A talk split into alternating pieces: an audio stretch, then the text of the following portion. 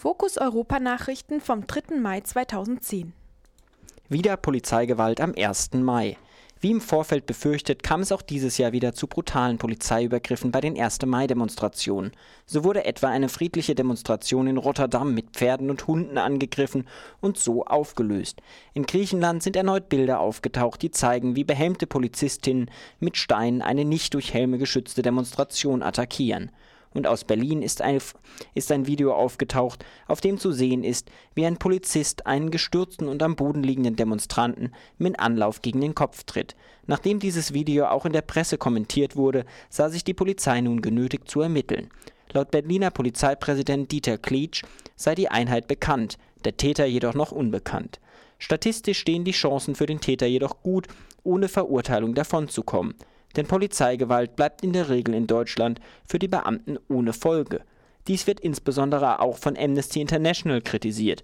Die international tätige Menschenrechtsorganisation arbeitet derzeit an einem Bericht, der die Straflosigkeit von deutschen Polizisten zum Thema hat. Mit einer Kampagne soll zudem die Einrichtung einer unabhängigen Untersuchungskommission von Polizeigewalt durchgesetzt werden.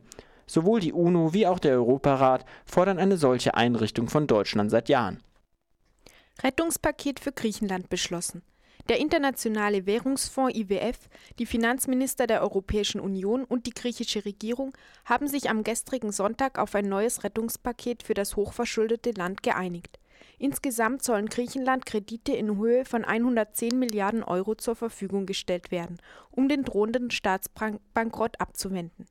Hierfür musste Griechenland jedoch drastischen Sparmaßnahmen zustimmen. Der griechische Ministerpräsident Gorgios Papandreou sagte, dass die Griechen, Zitat, große Opfer bringen müssten, um die Sparmaßnahmen zu bewältigen. So wird unter anderem zuletzt in die zuletzt im Mai im März erhöhte Mehrwertsteuer erneut um zwei Punkte auf dann 23 Prozent angehoben werden.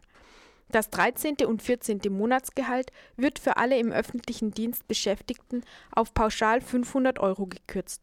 Das Renteneintrittsalter wird erhöht und der Kündigungsschutz gelockert. Die Proteste gegen diese Sparmaßnahmen dauern derweil auf der Straße an.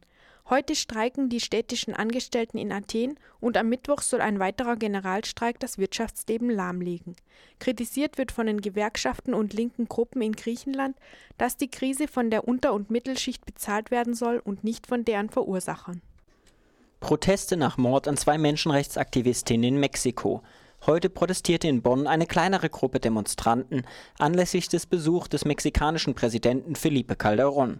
Die Demonstrantinnen forderten nach dem Mord an zwei Menschenrechtsaktivistinnen in der vergangenen Woche Aufklärung und einen Politikwandel in Mexiko.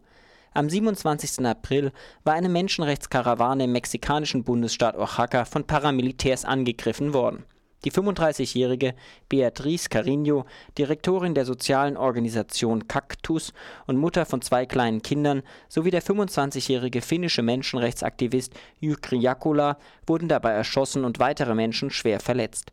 Die Menschenrechtskarawane war unterwegs zu dem Dorf San Juan Coppola, das von regierungsnahen Paramilitärs belagert und von der Außenwelt abgeschnitten wird die deutsche Menschenrechtskoordination Mexiko forderte Bundeskanzlerin Merkel und Bundespräsident Köhler in einer Pressemitteilung auf, anlässlich des Staatsbesuchs von Präsident Calderón auf die Verantwortung der mexikanischen Regierung für die Garantie der Sicherheit von mexikanischen und internationalen Menschenrechtsverteidigern hinzuweisen.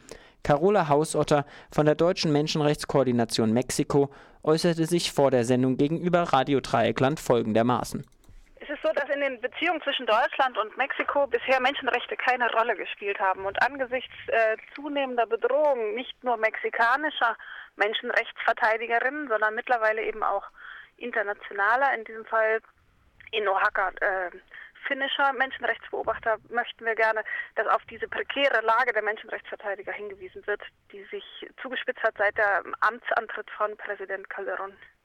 Und das möchtet ihr konkret von der Bundeskanzlerin haben? Genau, es gibt ja politische Gespräche sowohl mit, dem, mit der Bundeskanzlerin, die waren allerdings schon gestern. Heute sind noch die mit äh, Bundespräsident Köhler. Wir haben ein, die gleiche Forderung auch gegenüber Herrn Köhler äh, erhoben und äh, fordern darin, dass eben diese Menschenrechtslage, die wirklich sich dramatisch zuspitzt in den letzten Monaten, wie wir das beobachten, erste Menschen müssen das Land verlassen, erste Anwälte, die Fälle verteidigen müssen das Land verlassen, weil sie Todesdrohungen bekommen dass dies auch auf der politischen Agenda seinen Platz findet. Soweit Carola Hausotter von der Deutschen Menschenrechtskoordination Mexiko. Klimakonferenz bei Bonn eröffnet. Am gestrigen Sonntag eröffnete die Kanzlerin und der mexikanische Präsident Calderón eine dreitägige Klimakonferenz auf dem Petersberg bei Bonn. Vertreter aus 45 Staaten wollen hier die UNO-Klimakonferenz Ende des Jahres im mexikanischen Cancun vorbereiten. Der Leiter des UNO-Klimasekretariats Ivo de Boer hat derweil die Erwartungen an den UN-Klimagipfel im Dezember gedämpft. Auf der gerade stattfindenden Konferenz auf dem Petersberg sagte er, dass der Gipfel im Dezember nur ein Zwischenschritt sei, dieser jedoch nicht ausreichen werde, um die Erderwärmung wirksam zu bekämpfen. Soweit die Fokus Europa Nachrichten vom 3. Mai 2010.